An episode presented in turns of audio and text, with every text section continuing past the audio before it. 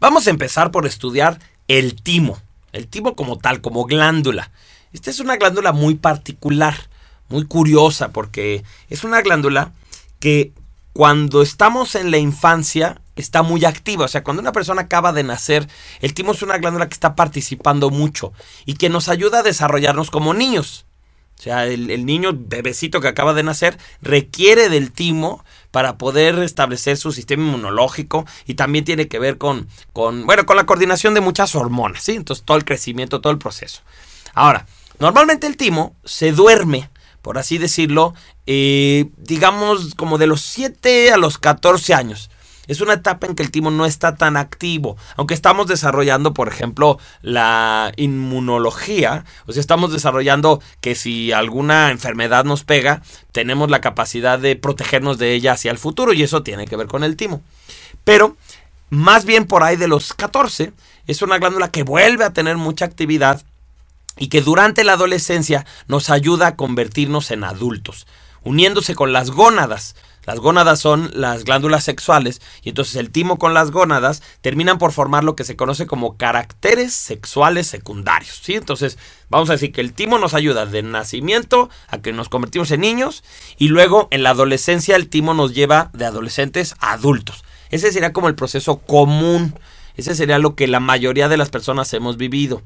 Pero también, ya después de ese proceso, la mayoría de las personas el, timo lo van dejando, o sea, el timo se va haciendo inactivo. Hay personas que incluso el, el, timo pierde totalmente su actividad después de cierta edad, cuando ya eres adulto, y ya no vuelve a hacer nada. Eh, antes, como no se sabía para qué era el timo, pues a la gente que le extirpaban el timo por alguna razón, pues se le quedaban viendo, la estudiaban y decían, a ver, ¿qué habrá pasado con esta persona? ¿Qué será distinto? Y vamos a decir que si la persona ya era adulto, no pasaba nada, no, no había algo en particular que fallara o así. Y entonces decían, no, pues no sirve para nada, esa glándula no sirve para nada. La realidad es que ya hemos descubierto que tiene este proceso, que está en la infancia, que está en la adolescencia, y según las tradiciones místicas, el timo, en conjunto con la glándula pineal, es la que nos permite despertar las facultades trascendentales del ser humano. Entonces, ¿qué quiere decir esto? Que, que a pesar de que la mayoría de los adultos el timo lo tenemos muy poco activo, resulta que había ciertas personas que sí tenían el timo muy desarrollado y estas personas eran, por ejemplo, personas que se dedican a la meditación de manera formal, que hacen yoga, personas que hacen artes marciales, personas que están involucradas en algún tipo de actividad que requiere de mucha atención, de enfocarte constantemente, de concentrarte, personas que a lo mejor, por ejemplo, se dedican a nivel espiritual al rezo, que se dedican a la oración, pero ojo, siempre y cuando esa oración o ese rezo no sea automático, o sea, no sea así como merolico, Padre nuestro, y así que, que nada más estás como repitiendo la misma cosa, sino cuando una persona hace oración consciente totalmente atenta a cada una de sus palabras y está concentrado en esa actividad. Entonces, no es exactamente que el tema sea lo espiritual, porque como te decía, pueden ser también maestros de artes marciales. El tema en realidad es la conciencia, la concentración, el tener mucha atención a algo constantemente. Eso es lo que hacía que estos adultos en particular tuvieran el timo muy despierto. Entonces, el timo cuando una persona normal, vamos a pensar que yo soy mercurial saturnino emocional, o que una persona es marcial jovial racional, ¿sí? Entonces una persona normal con sus glándulas normales, pero que esa persona empieza a vivir en el aquí y en el ahora, empieza a vivir con mucha conciencia su instante presente, lo que se va a desarrollar es el timo. Y el timo, como tú ya eres un adulto, ya no necesitas desarrollar caracteres sexuales secundarios, ya, ya te desarrollaste. Entonces el timo, con la glándula que ahora se asocia, es con la glándula pineal.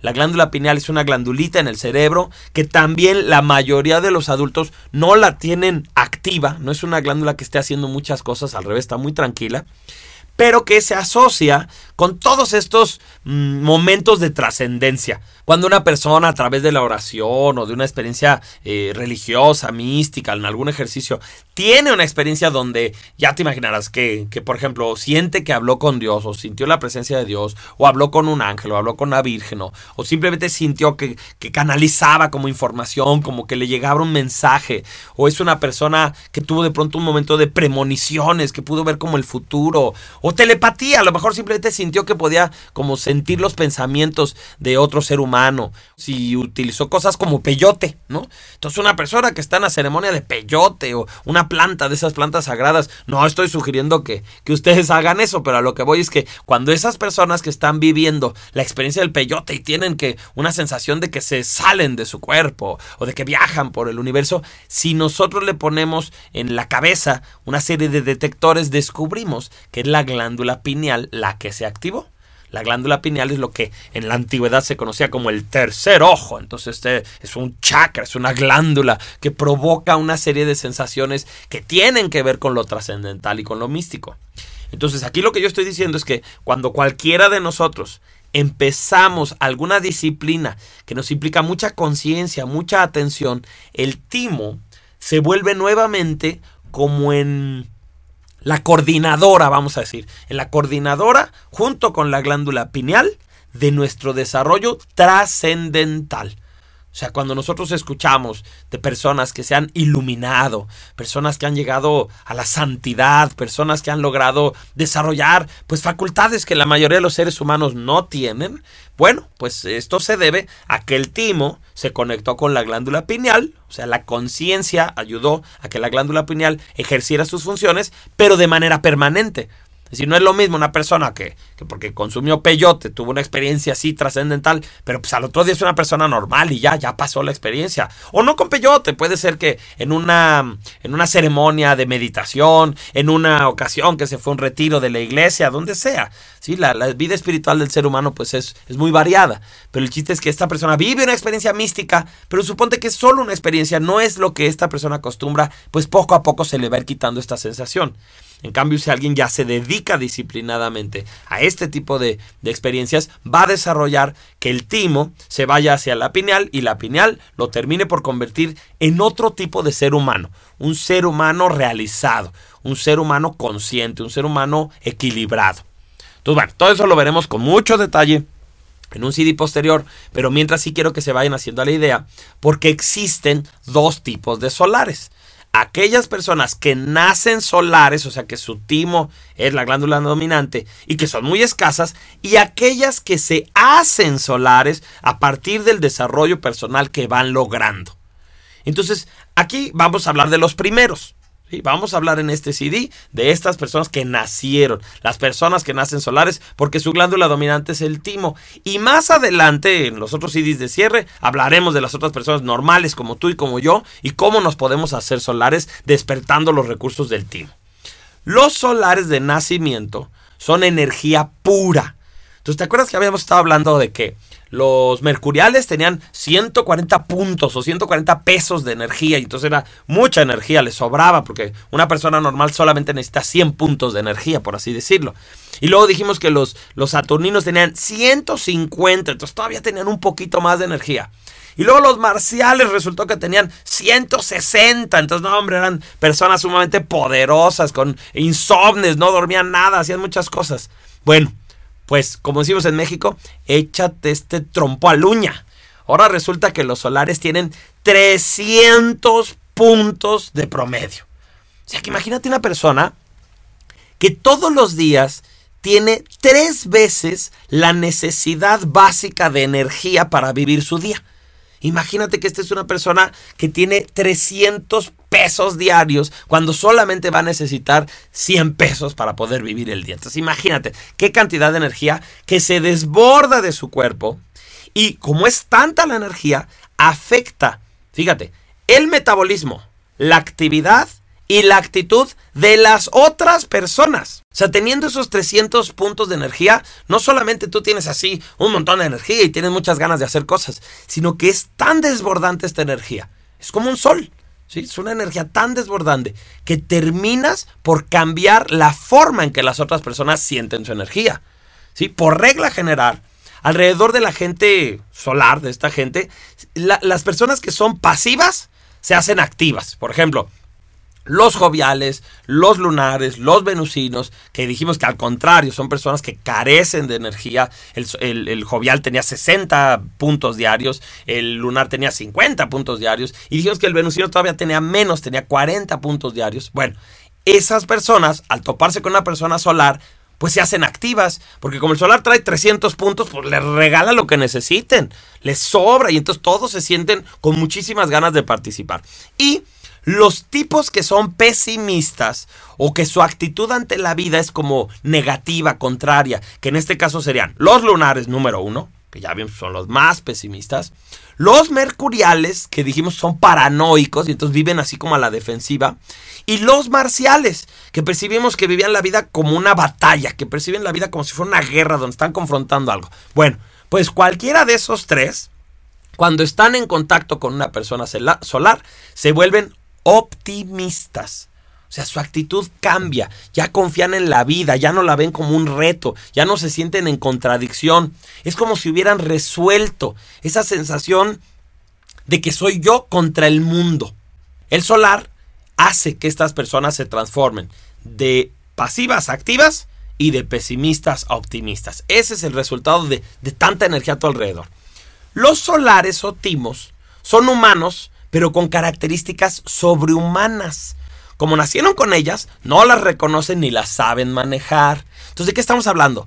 Pues que de pronto estos niños solares, estas personas que nacieran con el timo muy desarrollado, van a tener facultades extrañas, van a tener percepción extrasensorial, van a tener premoniciones, tal vez son niños que la gente se les acerca y sana, que sienten mejor, que se les quitan dolores de cabeza o que incluso se curen de enfermedades muy difíciles. También van a ser niños que ellos van a tener una vivencia muy especial porque es muy drástica la vida de un solar. Entonces pueden ser niños muy enfermizos, pero que a la vez salen adelante de cosas muy complicadas y que tienen una energía que no corresponde. Muchas veces incluso sus papás los perciben como superiores a ellos.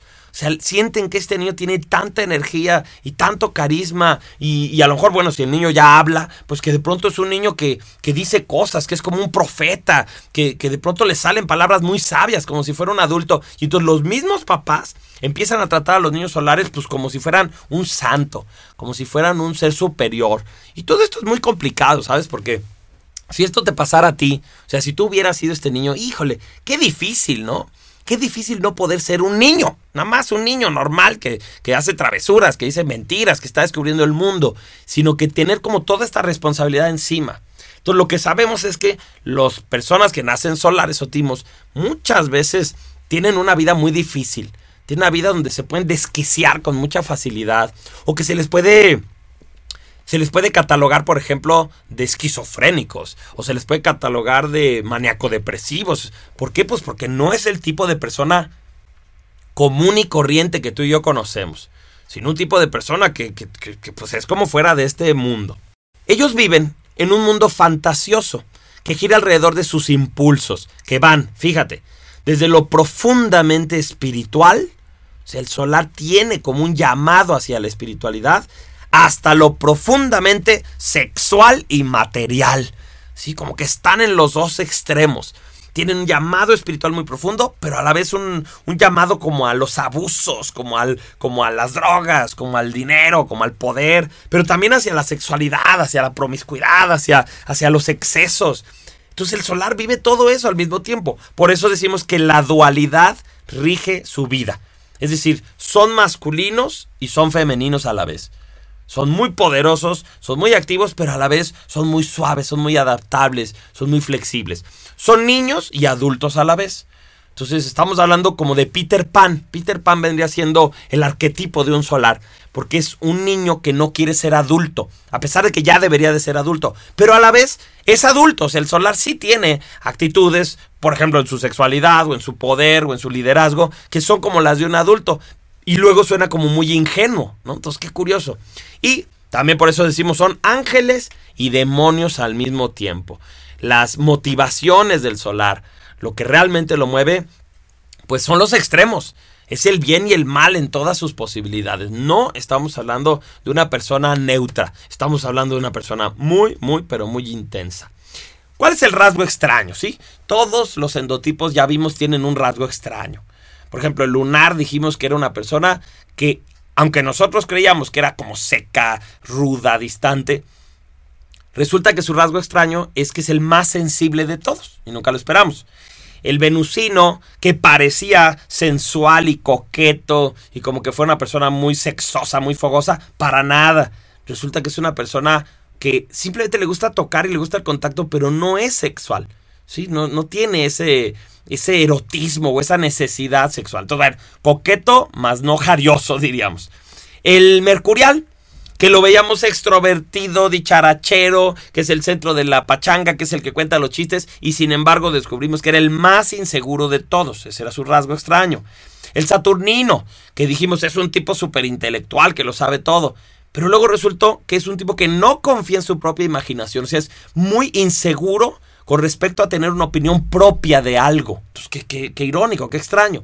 El marcial, que bueno, dijimos es una de las de los rasgos extraños más extraños, es tímido. O sea, ahora resulta que los marciales, que son tan poderosos, tan valientes, y van a tener timidez en su vida. Hay ciertas cosas que les causan mucha timidez, que les causan vergüenza. Y el jovial, que vimos que vive como por complacer a los demás, vive para que los demás sean felices con él. Y sin embargo, en ese afán de querer ayudar a todos, normalmente es mal hecho no termina con calidad las cosas y entonces termina quedando mal. En vez de que las personas se sientan contentos por su trabajo, se sienten defraudados. El rasgo extraño de las personas solares es que tienen un metabolismo y vitalidad extraordinarios y sin embargo mueren jóvenes en accidentes. Por no resolver sus necesidades básicas, es decir, el, el solar para empezar, no pasa de los 50 años, mueren jóvenes muchas veces antes que eso, pero se mueren por no resolver sus necesidades básicas, es, decir, no comen o no se cuidan una herida o no duermen lo suficiente, o sea, algo así como muy básico, como son tan energéticos, entonces ellos creen que no necesitan nada y se pueden morir de eso, o mueren en algún accidente, entonces mueren porque no calcularon las consecuencias de manejar tan rápido o de hacer un deporte tan extremo o de, no sé, cualquier cosa muy riesgosa, entonces eso puede ser. O mueren asesinados en un crimen pasional o político. O sea, el, el, solar es una persona que llama tanto la atención, que, que, es una persona que causa tanto efecto en las demás personas, que bien puede ser asesinado porque mucha gente estaba enamorado de él y entonces causa ahí un, ruido pasional romántico que, que ni modo los lleva a la muerte. O puede ser que mueran en un crimen político. O sea, sobre todo ahí ya estamos hablando más de los solares que se hicieron solares, lo que platicábamos, no los de nacimiento, sino una persona normal que se desarrolló y entonces empieza a tener mucha conciencia, empieza a despertar a las demás personas en su conciencia y eso al sistema no le agrada y ¡pum! se lo quiebran y se acaba con ese solar. Entonces, bueno, tenemos eso. Uno de los posibles eh, accidentes también puede ser el abuso de drogas, el abuso de alcohol. Entonces también de eso pueden morir los solares, de, de, algún tipo de medicación inadecuada que se excedieron o algo por el estilo, y ni modo, se mueren también. Entonces qué irónico, ¿no? Teniendo el mejor metabolismo de todos los tipos, resulta que estas personas fallecen jóvenes y, y pues es, es como si hubiera sido una una centella, como si hubiera sido una explosión de energía fantástica que llamó mucho la atención, que, que dejó mucho, ¿eh? porque muchas de los solares dejan muchas cosas, muchos legados, pero así como llegaron, así se fueron velozmente.